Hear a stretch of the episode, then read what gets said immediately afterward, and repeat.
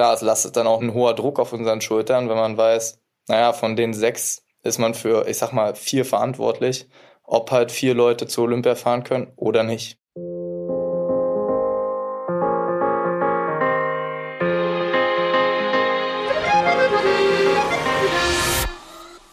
Herzlich willkommen zum Team Deutschland Podcast, präsentiert von der Sparkassenfinanzgruppe. Herzlich willkommen auf der Road to Paris. Mein Name ist Paul Burber, ich bin euer Host und wir befinden uns gemeinsam mitten auf dieser Road to Paris. Es ist nicht mal mehr ein Jahr bis zu den Olympischen Spielen in Frankreich und über diese aufregende Zeit sprechen wir mit den besten Athleten und Athletinnen vom Team Deutschland. Heute ist Kanu-Rennsportler Jakob Schopf zu Gast. Und ich muss zugeben, ich bin super geflasht von unserem Gespräch, denn Jakob schafft es einerseits faktisch und reflektiert über sich und seine sportlichen Leistungen zu sprechen und andererseits die Leidenschaft für seinen Sport und die Olympischen Spiele zu transportieren. Außerdem ist Jakob ein super mündiger Athlet, er hat eine klare Meinung und hat die auch hier im Podcast nicht versteckt. Ihr könnt euch also wirklich freuen, könnt gespannt sein. Wir starten direkt rein. Los geht's. Jakob, schön, dass du da bist. Und es ist nicht mal mehr als ein Jahr bis zu den Olympischen Spielen. Ich weiß nicht, ich muss direkt am Anfang mal abklären, ob es nur mir so geht oder ob du das auch so siehst. Die Zeit ist am Rennen, oder? Ja, moin erstmal. Äh, auf jeden Fall, die Zeit zwischen Tokio und jetzt fühlt sich manchmal erst an, so wie so ein halbes Jahr. Und äh, ja, jetzt ist es nicht mal ganz ein Jahr und man ist hoffentlich schon wieder in Paris dabei. Es ist auf jeden Fall äh, ne, die Zeit am Rennen und wir trainieren auch fleißig und man hat irgendwie ein Problem oder eine Lösung nach der anderen und äh, tut halt alles, um nochmal dabei zu sein. Wir werden heute ganz viel über Paris sprechen und die Road to Paris und so weiter, aber lass uns mal gerade, ich behaupte einfach mal, du bist gerade nicht in Paris. Ich sehe nur eine weiße Wand hinter dir. Äh, wo erwische ich dich gerade? Ja, also ich bin gerade in Duisburg. Äh, wir machen quasi unser vorletztes Trainingslager vor der WM. Ja, sind gut am Kilometerschrubben. Es nennt sich Grundlagenlehrgang und ja, da wird auch nicht gescheut, mehr als 100 Kilometer zu fahren. Also ich glaube, in der letzten Woche waren wir bei auf dem Wasser über 150 Kilometer auf der WM-Strecke hier in Duisburg. Ist ja dieses Jahr Heim-WM für uns. Da haben wir natürlich so ein bisschen den Vorteil, dass wir auf unserer Strecke schon mal trainieren können. Ist ein eigentlich ganz cooles Feeling hier. Allerdings äh, sind die Runden nur 6,5 Kilometer groß. Da sieht man sehr häufig die gleiche Stelle. Die gleiche Stelle und die gleichen Enden und so weiter wahrscheinlich. Äh, du hast es gerade angedeutet, du bist mitten in der Saison. Das Highlight steht noch vor der Tür. Kannst du uns vielleicht mal ganz kurz mitnehmen? Was ist dieses Jahr, die Saison schon passiert bis hierher? Und ja, dann im nächsten Schritt natürlich Duisburg, die Heim-WM. Was erwartet uns? Ja, bei uns beginnt ja immer die Saison eigentlich mit einem Aufbau des Trainings und das ist immer direkt nach dem freien Monat, der September, da haben wir unser, ich sag mal, Cooldown von der letzten Saison und im Oktober starten wir dann peu à peu unser Training und ja, machen da auch sehr viel Umfangtraining, Einstiegstraining und so weiter. Den Winter sind wir dann eigentlich fast die ganze Zeit unterwegs, weil, naja, Kanu-Rennsport ist halt leider eine Wassersportart und in Deutschland ist es dann doch nicht mehr ganz so angenehm von der Temperatur, deshalb sind wir mehr in anderen Ländern unterwegs und trainieren halt da. Ich habe viel Florida gesehen, ne? Genau, Florida sind wir unterwegs, äh, Portugal waren wir auch, also überall da, wo es halt zwei, drei Grad wärmer ist als Deutschland. Leider hat es mich im Winter ziemlich häufig niedergerafft, also ich weiß gar nicht, wie viel ich krank war, aber von Corona, normalen Schnupfen oder was weiß ich noch, alles mich da erwischt hat, mein Winter war, sage ich mal, eher bescheiden, hat mich auch ja, bei sehr vielen Events dann ausgehebelt, zum Beispiel auch bei den nationalen Qualifikationen hier in Duisburg, was ja eigentlich immer so ganz schön ist, was das erste große Event ist, der erste Wettkampf für uns ist, wo man sich nochmal reindenken kann in den Prozess, Erfahrung im Rennen sammeln kann. Und ja, das hat mir halt auch gefehlt. Bei mir ging es dann eigentlich erst so richtig los, so im Mai beim ersten Weltcup in Szeged. Äh, ich konnte mich mit Leistungsnachweisen wieder in den Vierer reinfahren, wo wir auch letztes Jahr Vize-Weltmeister wurden. Und ja, ich sag mal, die Erwartungen äh, waren natürlich nach dem Vize-Weltmeister erstmal wieder sehr hoch und generell sind wir auch alle perfektionistisch unterwegs und wollten natürlich auch wieder da groß angreifen. Hat leider dann nicht äh, bis nach ganz vorne gereicht. Es wurde ein ganz knapper vierter Platz und war natürlich dann auch erstmal gedrückte Stimmung und nicht so wirklich zufriedenstellend. Aber ja, ich glaube, da wo Erfolg ist, ist auch immer Misserfolg dabei. Und da äh, muss man natürlich gucken, wie man mit umgeht. Wir haben dann erstmal noch einen Trainingsblock eingeschoben, auch mit dem Wissen, dass halt vor allem bei mir trainingstechnisch viele Reserven liegen, weil ich halt eigentlich den ganzen Winter nur krank war. Sind dann Außentraining heraus zu den European Games gefahren. Da wurde es dann leider nicht so viel rosiger. Äh, ich glaube, ich muss jetzt keine Ausreden suchen. Von wegen, wir sind aus dem Training gefahren oder was weiß ich. Muss man nicht machen, kann man auch abhaken. Äh, es war nicht, war nicht viel besser mit einem fünften Platz, eher schlechter, aber ein total knappes Feld. Also es hätte auch äh, mit zwei, drei Zentimeter weiter vorne ein dritter Platz sein können. Aber hätte, hätte. Ich denke mal, das hat uns auch an sich mehr Motivation gebracht, Fünfter zu werden als Dritter zu werden. Ist, glaube ich, auch im Lernprozess manchmal gar nicht so schlecht, äh, mal halt nicht als Favorit zu gelten und ähm, auch fürs Training bringt es noch ein bisschen mehr, wenn der Allerwerteste noch ein bisschen versohlt wurde bei der letzten Regatta. Und wir gehen auf jeden Fall super gestärkt gerade hier durch. Ich merke auch im Trainingslager, hier nimmt sich keiner raus. Äh, wir, ja, wir haben das alles konstruktiv aufgearbeitet. Direkt nach dem Rennen in, äh, zur EM war natürlich gedrückte Stimmung, aber irgendwo wussten wir, es ist die WM, die zählt und ja, versuchen halt jetzt das Beste wieder rauszuholen und wollen auf jeden Fall an den Leistungen von letzten Jahren knüpfen. Und das sehe ich hier im Prozess. Also ich denke, wir können dann auch ordentlich was rausholen dieses Jahr. Das ist natürlich von außen, äh, ich weiß, von aus, aus der Athleten, Athletinnen-Sicht ist das äh, Quatsch, aber von außen ist es natürlich auch immer total spannend zu sehen, diese Dramaturgie von Vize-Weltmeister über dann mal eine Durststrecke hin, hoffentlich jetzt wieder zu dann Erfolgen, größeren Erfolgen. Äh, auch ein äh, fünfter Platz bei European Games ist ja jetzt nicht schlecht, aber äh, ihr habt ja ganz klare Ziele. Und äh, jetzt haben wir gerade darüber gesprochen schon, Heim-WM in Duisburg. Warum ist die so wichtig für euch? Ja, also grundsätzlich äh, mit diesem fünften Platz, äh, ich sag mal, Fünfter bei einer Europameisterschaft werden, ist, ist äh, schon auch ein Riesending. Das muss man erstmal machen. Klar sind wir ein erfolgsverwöhnter Verband und ähm, bei uns zählen gefühlt eigentlich nur Medaillen, was ja auch irgendwo richtig ist. Wir sind im Leistungssport. Aber zeig mir eine erfolgreiche Sportlerin oder einen erf erfolgreichen Sportler, der noch nie mit einem fünften, sechsten, achten, neunten oder sonst was Platz nach Hause gegangen ist. Ich denke mal, jeder hat mal irgendwo einen Tiefpunkt. Wichtig ist es, wenn man da irgendwo ankommt, sich kritisch zu hinterfragen und zu sagen, ey, was kann ich jetzt anders machen? Und ich denke mal, da sind wir eigentlich auf einem guten Weg. Äh, das Vertrauen im Boot ist auf jeden Fall da und äh, nicht direkt alles negativ vorhanden. Und WM ist äh, ja zum einen sehr wichtig, weil sie halt einfach eine Heim-WM ist. Es ist mein erstes Mal äh, zu Hause in Deutschland mit einer WM. Ich hatte schon zweimal einen Weltcup hier in Duisburg.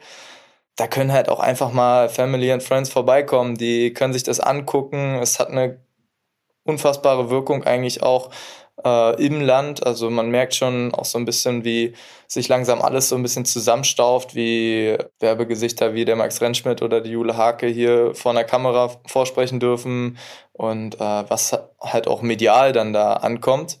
Ja, ist einfach schön, auch mal zu Hause zu zeigen, was man eigentlich macht. Aber der noch viel wichtigere Punkt sind eigentlich die Quotenplätze. Nächstes Jahr Olympia, wir hatten bereits drüber gesprochen. Da kann man nicht einfach melden, sondern da muss man im Vorjahr in unserer Sportart äh, Quotenplätze reinfahren und die werden halt nur fürs Land reingefahren, nicht für eine Person. Also man kann sich jetzt nicht dieses olympische Ticket ziehen, wie es zum Beispiel, ich glaube, beim Schwimmen oder Bogenschießen äh, möglich ist, sondern wir müssen halt Plätze für den Verband einfahren. Dort gibt es den K1000, den K2500 und den K4500. Den K4500 äh, fahre ich derzeit. Da kann man vier Quotenplätze einholen. Den K2500 natürlich zwei und den Einer natürlich einen. Sozusagen dann pro Boot K4, da sitzen, da sitzt du mit drei Kollegen drin. Wir können sie auch nennen, ne? Sag einmal, mit wem sitzt du da aktuell drin? Also momentan sitze ich im Vierer mit Max Rentschmidt, äh, mit dem Tom Liebscher und mit dem Max Lemke. Und genau, wir haben halt die Chance, in den einem Boot vier der insgesamt sechs möglichen Plätze für Olympia einzufahren. Ich weiß, ich habe gerade sieben aufgezählt. Es äh, können aber nur insgesamt sechs der Kajakern mitgenommen werden. Und klar, es lastet dann auch hohe, ein hoher Druck auf unseren Schultern, wenn man weiß, naja, von den sechs ist man für, ich sag mal, vier verantwortlich, ob halt vier Leute zu Olympia fahren können oder nicht. Das heißt, das eine ist jetzt sozusagen bei der WM äh, qualifiziert ihr sozusagen, ihr holt die Quotenplätze, sagt man so, ne, im Jargon, genau. für euer Boot, für eure Bootsklasse. Die interne Selektion, wer dann im Endeffekt im Boot sitzt, das passiert dann nochmal danach auf dem Weg nach Paris. Genau, das ist halt auch so dieses, äh, ich sag mal, harte Brot, aber auch irgendwo, glaube ich, ganz gut. Wir können dieses Jahr zwar das Boot qualifizieren, aber im nächsten Jahr muss man sich wieder intern durchsetzen. Man muss wieder zeigen, dass man die Leistung anbieten kann und dadurch, ich glaube, hinsetzen und Däumchen drehen wird eh niemand, der ein olympisches Ticket hat, aber also im Winter, da merkt man dann schon, auch in der also im Winter der olympischen Saison merkt man schon, dass sich da jeder nochmal anders bemüht und dadurch schaffen wir es auch eigentlich immer, zu Olympia nochmal einen Sprung zu machen. Man sagt ja immer so, es ist die härteste Auslese der Welt. Wir kommen gleich nochmal dazu. Ganz kurz nochmal, die Werbung sei erlaubt. Äh, 23. bis 27.8. Kanu WM in Duisburg, richtig. Korrigiere mich, wenn ich was Falsches sage. Gerne hingehen, gerne angucken. Wahnsinnige Leistung. Ich habe das selber jetzt in Polen bei den European Games gesehen absolut spektakulär, äh, wahnsinnig dynamisch, schnell, geile Typen tatsächlich, äh, spannende Athletin, super gerne mal angucken, an alle, die hier zuhören. 23. bis 27. August, Duisburg im Kalender markieren. Ja, kommt sehr gerne vorbei. Äh, wir freuen uns auf jeden Fall. Ich denke mal, die Ränge werden auch voll und ja, ich habe auch gehört, dass die eine oder andere Attraktion vorhanden sein soll. Also Kurze Auszeit mit einem wichtigen Hinweis. Überall in Deutschland stehen die Sparkassen an der Seite der Menschen und ermöglichen ihnen die wirtschaftliche und soziale Teilhabe.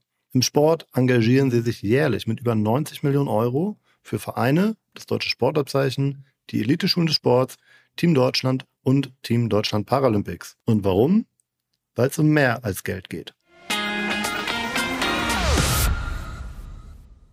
Du hast es gerade auch ein bisschen angedeutet schon. Du sitzt gerade im K4. Im K4, das war nicht immer so. Du hast tatsächlich ja auch, warst ja auch in Tokio schon dabei und hast da eine Silbermedaille geholt im K2. Das war das sogenannte Generationenboot, hat man es ein bisschen in den Medien genannt. Ich weiß nicht, ob ihr das selber gerne gehört habt. Du warst da mit einer Legende, möchte ich fast meinen, Max Hoff am Start. Wie sind da deine Erinnerungen und wie läuft es generell? Mal im K2, mal im K4. Wie, wie, wie läuft das? Ja, das ist eine gute Frage. Also den 1001er bin ich ja auch noch gefahren in Tokio.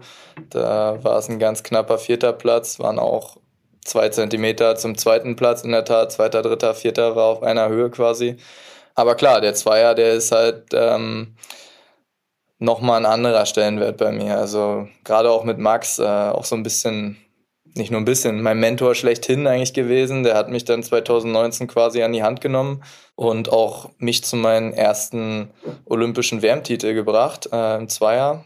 Und ja, der hat mir halt alles vermittelt. Ich bin ja dann irgendwann auch in diesen 1000 Meter einer eingestiegen und der ist den ja schon, ja, keine Ahnung, wie viele Jahre da runtergedackelt immer, auch mehr als erfolgreich mit äh, Weltbestzeiten und so weiter. Der kannte das 1000-Meter-Feld besser als jeder andere. Ich kann mich erinnern, in einer Auswertung in Tokio nach meinem Zwischenlauf, da hat Max Hoff, glaube ich, ich will jetzt nicht lügen, aber so 80 Prozent der Redezeit gehabt. Äh, meine Trainer und Trainerin hatten so, ich würde sagen, 15 und ich 5. So. Also Max war schon äh, nicht nur für mich im Zweier ein Teamkamerad, auch im Einer. Also das der war einfach für mich da, der hat mir sehr viel beigebracht, der ist einfach auch ein Freund und ein super cooler Typ und ja, das, dass wir dann halt auch in Tokio da die Silbermedaille zusammenholen konnten, war einfach nochmal so ein Herzbeben äh, für uns beide. Wir waren so happy, da zusammen irgendwie was abzureißen, was ja ich noch nie geschafft habe. Er, klar, war schon ein, zwei Mal dabei bei Olympia, aber auch für ihn war, glaube ich, Olympia immer wieder ein neuer Reiz und wenn man einmal da war, will man immer wieder hin. Es, es macht süchtig, es ist ein anderes Gefühl als jede WM, jeder Weltcup. Ja, wenn man dann noch eine Medaille mitnimmt, das ist so, das kannst du nicht in Worte fassen, das ist einfach anders. Das ist wie auf einer Wolke, glaube ich. Ich kann es natürlich überhaupt nicht nachvollziehen. Ich bin da weit entfernt von einem Olympiasieg.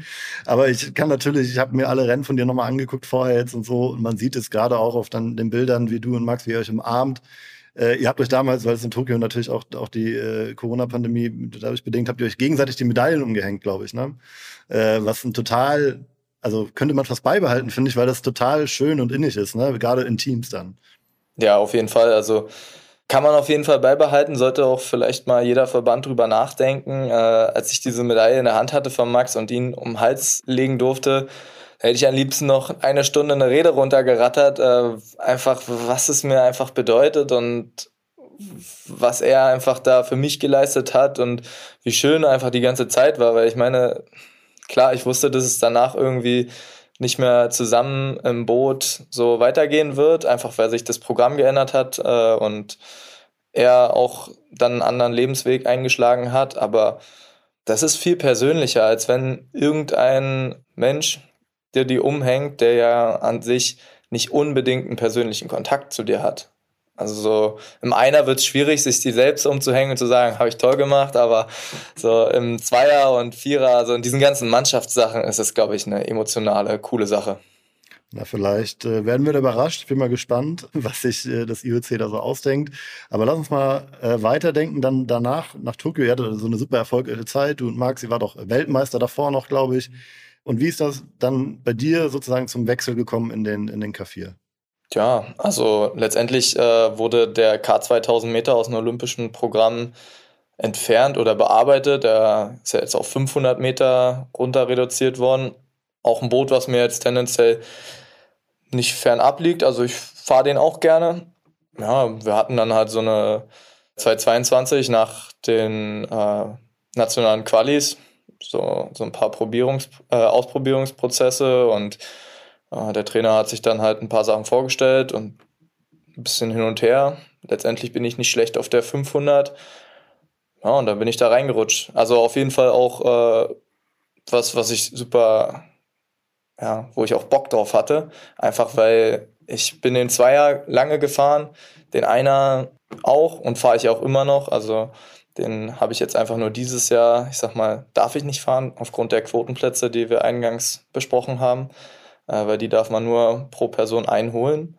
Aber ja, der Vierer war einfach nochmal ein anderer Reiz. Es war so, wir sind ja doch eine Individualsportart und da noch mehr eine Teamsportart. Im Vierer mit mehr Leuten auskommen, mehr Leute auf dem Punkt fokussiert zu haben, ist, äh, ich sag mal, ein sehr anstrengender, aber auch angenehmer und interessanter Reiz. Also, und es macht auch extrem viel Spaß mit den drei Jungs. Also, ich bin happy, da irgendwie reingekommen zu sein. Das wollte ich gerade fragen. Was ist denn, du hast von einem Reiz gesprochen, was macht einen guten Vierer, einen guten K4 aus? Sowohl wahrscheinlich zwischenmenschlich, geht es auch ohne Zwischenmenschlichkeit und wahrscheinlich auch technisch. Ja, also grundsätzlich äh, sind es die zwei großen Punkte. Äh, man kann jetzt nicht äh, die vier besten Freunde der Welt in ein Boot setzen und die fahren da einen Weltrekord. Also wenn halt die Physis nicht da ist und äh, die Abstimmung und alles, was dazugehört, dann geht's nicht voran. Aber du kannst auch nicht die vier schnellsten Paddler der Welt in ein Boot setzen und sagen, die fahren die schnellste äh, Zeit. Also da gehört beides dazu. Ich denke mal, das sieht man auch in jeder anderen Teamsportart. Du brauchst natürlich auch super starke Charaktere. Du, also du musst als Team auch eine gute Physis haben und so weiter und so fort.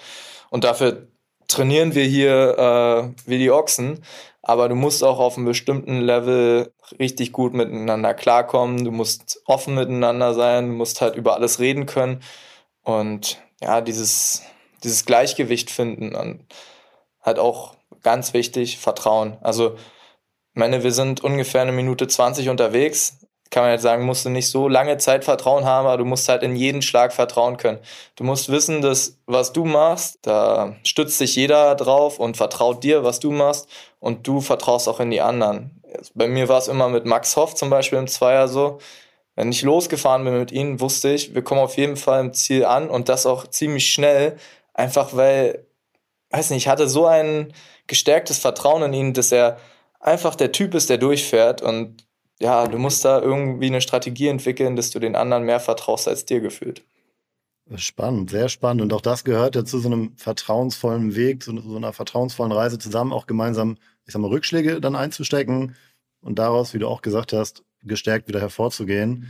Ähm, und da ist es dann offensichtlich dann äh, Duisburg das nächste Ziel, hast du gesagt, aber kannst du gerne noch einmal genau sagen, was müsst ihr da erreichen? Also um nach Paris zu kommen, wie qualifiziert ihr euch? Müsst ihr Top 10, glaube ich, so in die Richtung? Was für eine Platzierung braucht ihr? Also ähm, ich meine, es sind die Top 6 der europäischen Boote. Also klingt jetzt eigentlich irgendwo machbar, auch mit den Vorerfolgen, die wir jetzt so irgendwie aufzeigen. Allerdings äh, kann ich sagen, ist es nicht. Also nicht, dass es nicht machbar ist, aber es ist jetzt nicht so ein lockeres Ding, weil also wenn man sich einmal so einen Vierer-Endlauf angeguckt hat, dann kommen eigentlich alle Boote irgendwie in einer Sekunde oder sowas rein. Das handelt sich dann nur um Zentimeter und wenn man da halt einen falschen Schlag macht, dann kann es von Position 2 auf 7 gehen oder ja, die anderen machen einen falschen Schlag und du hast das Glück, aber es geht halt da echt, echt eng um die Wurst und daher, wir sind dran und werden es auch hoffentlich und ich glaube auch fest dran schaffen.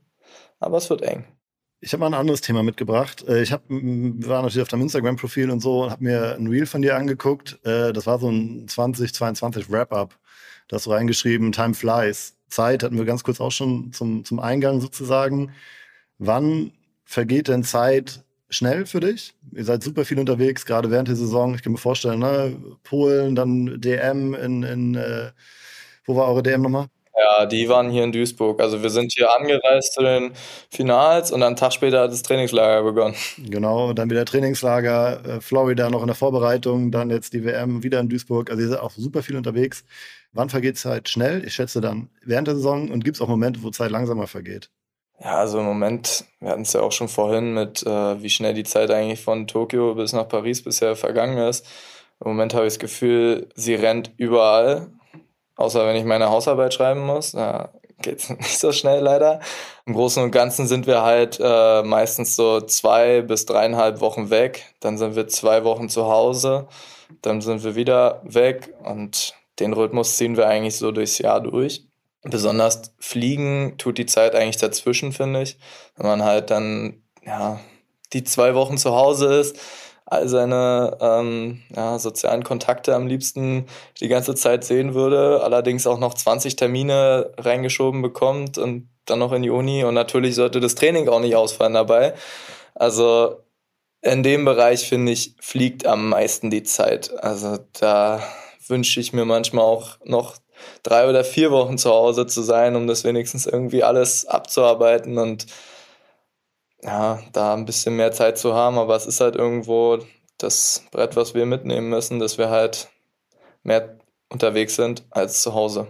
Und du hast von deinem Winterbreak gesprochen, du warst viel krank, ne? Verletzt war so, glaube ich, sogar drei, vier Monate. Das ist wahrscheinlich dann ein Zeitraum, wo du denkst, das kann nicht schnell genug vorbeigehen. Ja, das, das Blöde war, dass ich äh, leider auch in den Trainingslagern sehr viel krank war, was natürlich noch belastender ist, weil du bist dann da. Bei mir war es zum Beispiel das erste Mal, dass ich krank war, in, äh, Ende November, Anfang Dezember in Florida. War ich knapp zwei, zweieinhalb Wochen krank, Streptokokken. Ja, bist dann da im Apartment, guckst den Leuten zu, wie sie viermal am Tag zum Training gehen. Äh, würdest am liebsten auch mitgehen. Du bist an so einem geilen Ort zum Paddeln und äh, hast super Bock drauf, auch dieses Paddel links, rechts ins Wasser zu stoßen und ja, bleibst aber im Bett liegen, weil du nicht kannst, darfst, wie auch immer. Aber der Wille ist schon da und das war auch ein total schwieriger äh, Moment für mich, ehrlich gesagt. Da habe ich super mit mir gekämpft, äh, auch so ein bisschen kopfmäßig, ja, da zu bleiben, weil das war halt nicht nur ein Tag, das war auch nicht nur zwei Tage und das war auch nicht nur zwei Wochen und das war auch nicht nur einmal, sondern das war halt vier oder fünf Mal im Winter so der Fall. Ähm, auch in Portugal im Trainingslager war ich fast zwei Wochen krank und habe den Leuten zugeguckt, wie sie zum Training gegangen sind und ja, trainieren konnten. Und ich lag im Bett und konnte nichts machen. Und bei mir fing zuerst so dieses, oh, ich habe auch Bock, das zu machen. Und klar, auch irgendwann dieses, boah, fuck, ich muss auch trainieren, weil sonst wird es ein bisschen hart diese Saison an. Also dieser, dieser Krieg im Kopf eigentlich, dass es dann, boah, ich muss wieder trainieren und ich will wieder trainieren. Aber ich war froh, dass erst dieses Ich will wieder trainieren kam, bevor das Ich muss wieder trainieren kam. Das klingt auf jeden Fall nach der gesünderen äh, Reihenfolge, nach der gesünderen Variante. Hast es so ein bisschen anklingen lassen, spielt dann schon auch mit, klar, Team, K4 und so, aber auch diese Selektion, ich muss auch abliefern, sonst wird es eng. Ja, es war schon immer eine große Erwartungshaltung, gerade auch wenn man dann doch gar nicht so unerfolgreich war die letzten Jahre. Letztendlich können wir auch nicht zaubern und kochen auch nur mit Wasser. Man kann jetzt nichts versprechen. Also man, das kann man generell irgendwie nie im Sport. Manchmal klappt es, manchmal nicht. Aber ähm, was wir machen können, ist einfach äh, alles dafür zu geben. Und ich denke mal, im Winter ging es jetzt nicht so extrem gut, einfach durch Krankheiten und andere äh, Situationen. Aber jetzt, also ich sehe seit äh, Monaten, eigentlich seit dem Weltcup, wie Prozess äh, gemacht wird. Unser ganzer K4 fängt an, sich mehr zu hinterfragen. Und äh, das ist, denke ich mal, auch ein Prozess, der dauert manchmal auch ein, zwei Wochen. Also ja, dann ist es halt in Polen noch nicht wieder ganz nach vorne gekommen. Aber der Prozess, wenn er dann einmal auch gegriffen hat, denke ich mal, wird sich sehr auszahlen. Noch eine kurze Auszeit, denn ich möchte euch einen persönlichen Tipp ans Herz legen, nämlich den Team Deutschland Paralympics Podcast. Wir waren etwas naiv und haben halt gesagt, ja, komm, dann steigen wir da nochmal ins Boot, lernen kurz rudern und dann fahren wir nochmal zusammen zum Paralympics. Die Meinung zu der Sportart hat sich natürlich ganz schnell geändert oder zu den Ambitionen, als wir das erste Mal im Ruderboot saßen. Ich habe mich gefühlte fünf Minuten gar nicht bewegt vor Angst und äh, so ist es dann aber irgendwie entstanden. Wir sind dran geblieben zusammen und äh, jetzt ist sie da, die zweite Karriere. Ja, ihr habt es schon gehört, es geht auch um Wassersport, aber nicht wie bei Jakob Schopp ums Kanu, sondern um Rudern, Pararudern, um genau zu sein. 16 Jahre ist es nämlich her, dass Marc Lembeck als Leichtathlet bei den Paralympischen Spielen war. Und jetzt könnte es in Paris wieder soweit sein, dieses Mal aber als Ruderer. Der sehbehinderte Leverkusener hatte seine Karriere eigentlich schon beendet und als Sachbearbeiter am Schreibtisch gesessen, als er mit einem Freund die Idee hatte, wir haben es gerade gehört, zusammen ins Ruderboot zu steigen. Aus Freizeit wurde auf einmal wieder Leistungssport und im Team Deutschland Paralympics Podcast spricht der 34-Jährige über die Unterschiede der beiden Sportarten, die Zeit dazwischen und was einen guten Döner ausmacht und natürlich auch über die Road to Paris, denn auch das Team Deutschland Paralympics ist genauso auf der Road to Paris wie das Team Deutschland. Reinhören lohnt sich. Und jetzt geht's weiter bei uns. Dann lass uns doch mal davon ausgehen, dass es sich ausgezahlt hat. Ihr jetzt eine erfolgreiche WM fahrt, ohne jetzt Unglück heraufzubeschwören. Aber wir gehen doch mal davon aus, ihr seid in Paris dabei. Worauf freust du dich am meisten? Vielleicht auch erstmal im Vergleich zu Tokio. Also äh, dadurch, dass ja Tokio sehr sterile Spiele waren, äh, auf jeden Fall auf den Austausch im Dorf als auch auf die vollen Tribünen. Und äh, ich habe schon gehört, dass die Ticketverkäufe quasi, naja, zum einen viel zu teuer, zum einen irgendwie das System auch irgendwie ganz schön komisch war. Von vielen Freunden habe ich das gehört. Aber auch, dass die Kanu-Tickets schon eigentlich quasi weg sind. Also ich freue mich auf riesige Tribünen, auf volle Tribünen, auf ein geil durchgeplantes Event, äh, auf den internationalen Austausch, weil darauf kommt es irgendwie, finde ich, auch drauf an, dass man sich mit anderen Nationen mal in der Riesenmensa zusammensetzt und da was zusammen essen kann und diesmal nicht hinter äh, irgendwelchen Plastikwänden sitzen muss und nach einem Tag abreisen muss nach dem letzten Rennen. Also einfach nochmal so wie Tokio, nur halt ohne Corona und ohne diese ganzen, klar damals extrem notwendigen Maßnahmen aber ja, jetzt einfach mal mit mehr sozialen Kontakten. Ich habe mal bei Google Maps geguckt, eure Strecke ist ja auch sogar relativ äh, citynah. Also es ist wirklich auch äh, in Paris. Ähm, ich traue mich nicht jetzt richtig auszusprechen, beziehungsweise ich kann es nicht richtig aussprechen, wahrscheinlich Vers-sur-Mar oder so ähnlich. Kennt ihr die Strecke schon? Ich glaube, ihr habt ein Testevent jetzt demnächst. Genau, also wir ähm, haben direkt nach der WM direkt in der Woche drauf äh, in Paris das Testevent, was aber als Weltcup deklariert wird. Ich weiß nicht, ob das irgendwelche Finanzierungshintergründe oder Förderungshintergründe hat, aber ja, wir gucken uns quasi direkt danach äh, Paris die Strecke an und werden da auch ein bisschen schnell paddeln.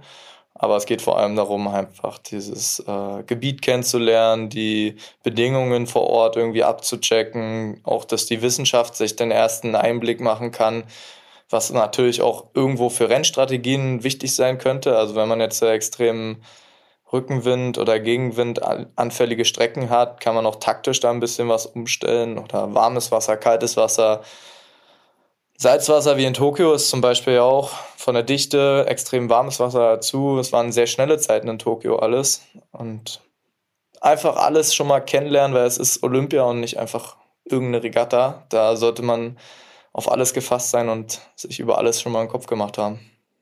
Äh, hast du gerade angedeutet, dieses Thema Wissenschaft ist ja äh, beim Kanu-Rennsport, gibt ein paar Reportagen von der ARD, vom ZDF, glaube ich, extrem krass. Das hätte ich nicht gedacht, was da alles hintersteckt, noch mit äh, Kanal drin sozusagen, Bootbau, Material, alles drum und dran. Also da geht es wirklich um minimale Einstellungen für den bestmöglichen Erfolg. Ja, auf jeden Fall. Also Kanu-Rennsport ist halt auch eine Sportart, die besteht aus Kraft- und Ausdauersport. Daher, wenn wer sich ein bisschen mit Sportwissenschaft auseinandersetzt, der weiß, das ist ziemlich schwer zu koppeln. Äh, einfach nur Kraft oder einfach nur Ausdauer wäre ein bisschen einfacher. Äh, daher müssen wir halt auch auf, viele ähm, ja, wissenschaftliche Hintergründe gucken, wie kann man es am besten koppeln. Aber auch, äh, wie du bereits gesagt hast, mit einem Kanal, eine Indoor-Gegenstromanlage, man kennt es vom Schwimmen. Ist ja beim Schwimmen, ich sag mal, überschaubar groß, aber beim Kanu muss es halt viel größer sein. Da muss so ein 5,40 Meter großes Boot drinnen liegen und muss natürlich auch nochmal deutlich schneller sein, das Wasser, was dir da entgegenkommt. Das ist, glaube ich, ein Projekt aus der DDR damals gewesen, steht in Potsdam, ist quasi einmalig auf der Welt. Ja, quasi irgendwo auch ein Wunderwerk äh, der Ingenieure, die das da hingezaubert haben, aber auch ja, super gut halt für Tests und das ist halt auch das IAT mit dabei, die auch äh, unsere ganzen Trainingsdaten auswerten, dann ist da die FES auch mit drin, die äh, bestimmte Anlagen auch dafür bereitstellen und bauen. Und also wir brauchen schon echt viel Hintergrund für Forschung. Natürlich, wenn man jetzt auch so ein bisschen die äh, Nachrichten gelesen hat mit den äh, Einkürzungen bezüglich dieser Gelder für IAT und FES, da macht man sich schon eine Platte. Also letztendlich fahren wir auch in FES-Booten wir sind täglich im Kontakt mit dem IAT in Form unserer Pro Protokollierung. Das muss natürlich ausgewertet werden und ich denke, dass wir damit schon auch äh, einen strukturierten und professionellen Leistungssport anbieten können und je nachdem, wie es halt eingekürzt wird, weiß ich nicht, wie man es weiterführen kann. Also mal gucken. Ich kann natürlich verstehen, dass man da, dass man immer Geld sparen muss. Also gerade auch irgendwie derzeit muss man gucken irgendwie, wie man alles umlegt, ist auch sozial auch im Land alles bleibt und gut ist. Aber ich glaube, man muss irgendwo gucken, dass man den Sport nicht kaputt spart. Um dann sich am besten noch zu beschweren, dass zu wenig Medaillen erreicht wurden. Ja, ist halt, äh, ich finde es ein bisschen schwierig. Äh, ich meine, wir sind eine Randsportart, Kanu-Rennsport. Ich glaube, die meisten die mit mir darüber sprechen, die sagen erstmal, äh, ihr seid doch diese Ruderer und das ist auch total okay für mich. Äh, ich mache die Sportart mehr aus Leidenschaft, aber es ist trotzdem eine weltweit relativ große Sportart irgendwo gesehen. Klar, auch eine Sportart, die Diversität ins Sportsystem quasi in Form von einer anderen Sportart außer Fußball reinbringt. Und so wie viele andere äh, Randsportarten profitieren wir halt von diesen öffentlichen Geldern und sorgen aber auch dafür, dass es halt dann diese Sportart weiterhin in Deutschland gibt. Also irgendwann gibt es sonst vielleicht nur noch eine Sportart oder zwei. Gerade damit, ne? Also muss man auch sagen, historisch gesehen, Kanu-Rennsport in Deutschland auch dann noch in Verbindung mit der DDR, aber auch generell äh, eine super erfolgreiche Sportart, dadurch immer wieder Vorbilder, ein paar Legenden, äh, Brendel, Hoff, Ronny Raue, ne, jetzt um nur die aktuellen zu nennen, die ich noch kenne. So, also da kann man gar nicht drüber streiten. Lass uns nochmal zurück aufs Wasser kurz kommen. So ein bisschen gefühliger, sag ich mal. Du hast eben schon beschrieben, was ein gutes Rennen ausmacht und so. Was ist das für ein Gefühl, wenn das Boot gut läuft? Merkt man das, dass es gut läuft? Ja, also ähm, je nachdem halt, was es für ein Boot ist, äh, ob es ein Vierer ist, ein Zweier oder ein Einer, hast du natürlich eine ganz andere Geschwindigkeit, du merkst ganz unterschiedliche ähm, Druckverhältnisse. Also wenn ich jetzt mal vom Vierer ausgehe, der derzeit quasi mein Hauptboot ist, wir fahren 500 Meter, ungefähr eine Minute 20 fahren wir die, wie eingangs gesagt. Die ersten 100 fahren wir im besten Fall knapp unter 16 Sekunden. Wie viele Schläge habt ihr da so in der Minute?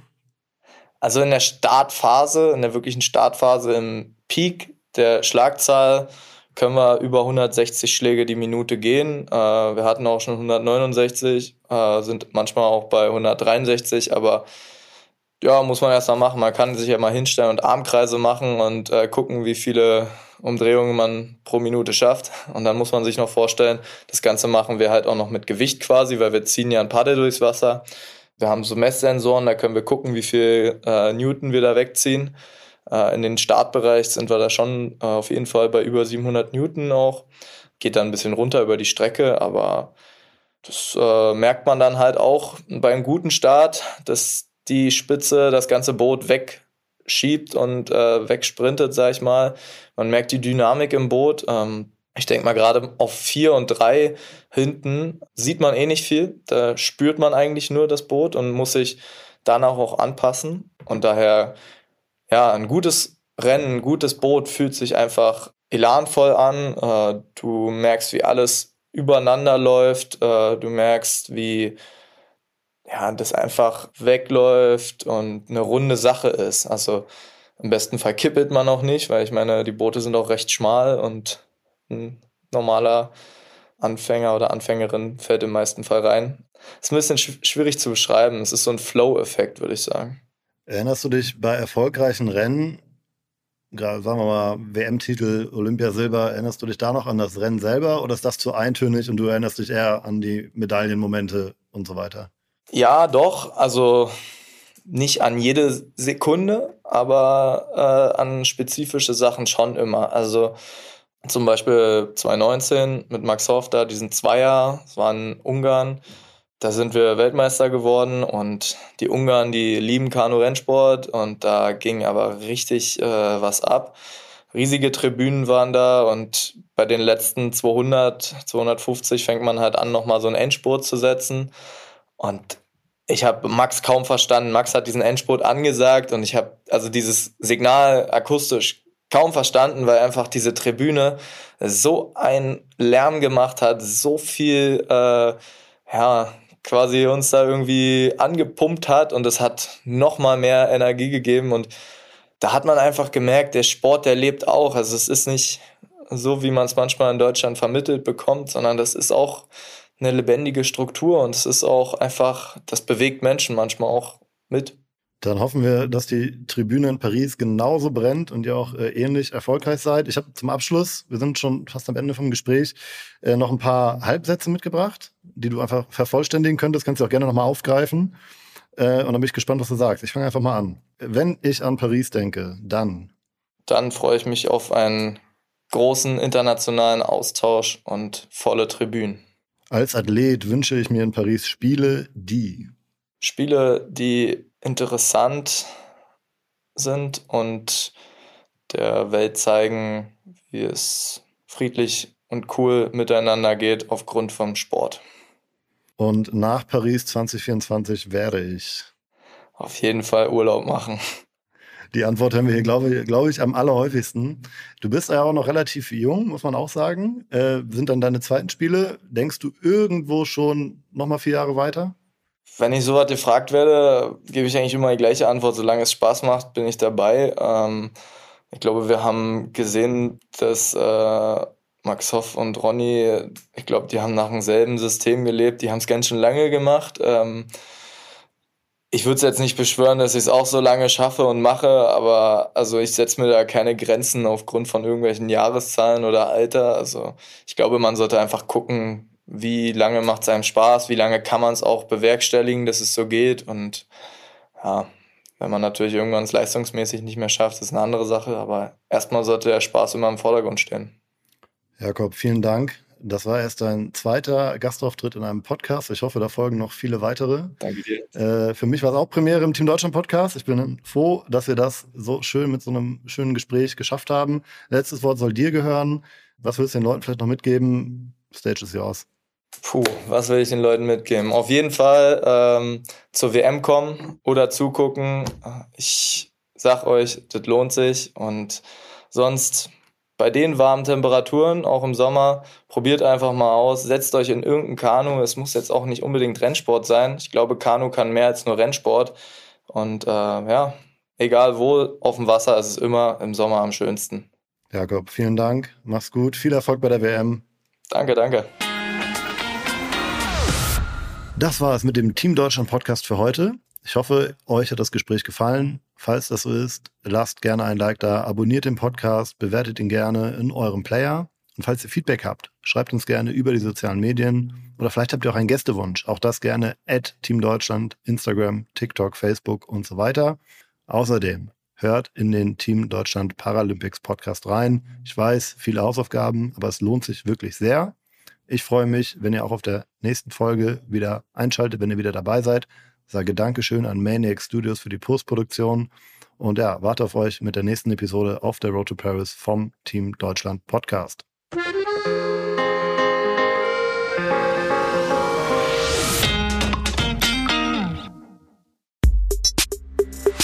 Der Team Deutschland Podcast ist eine Produktion von Maniac Studios.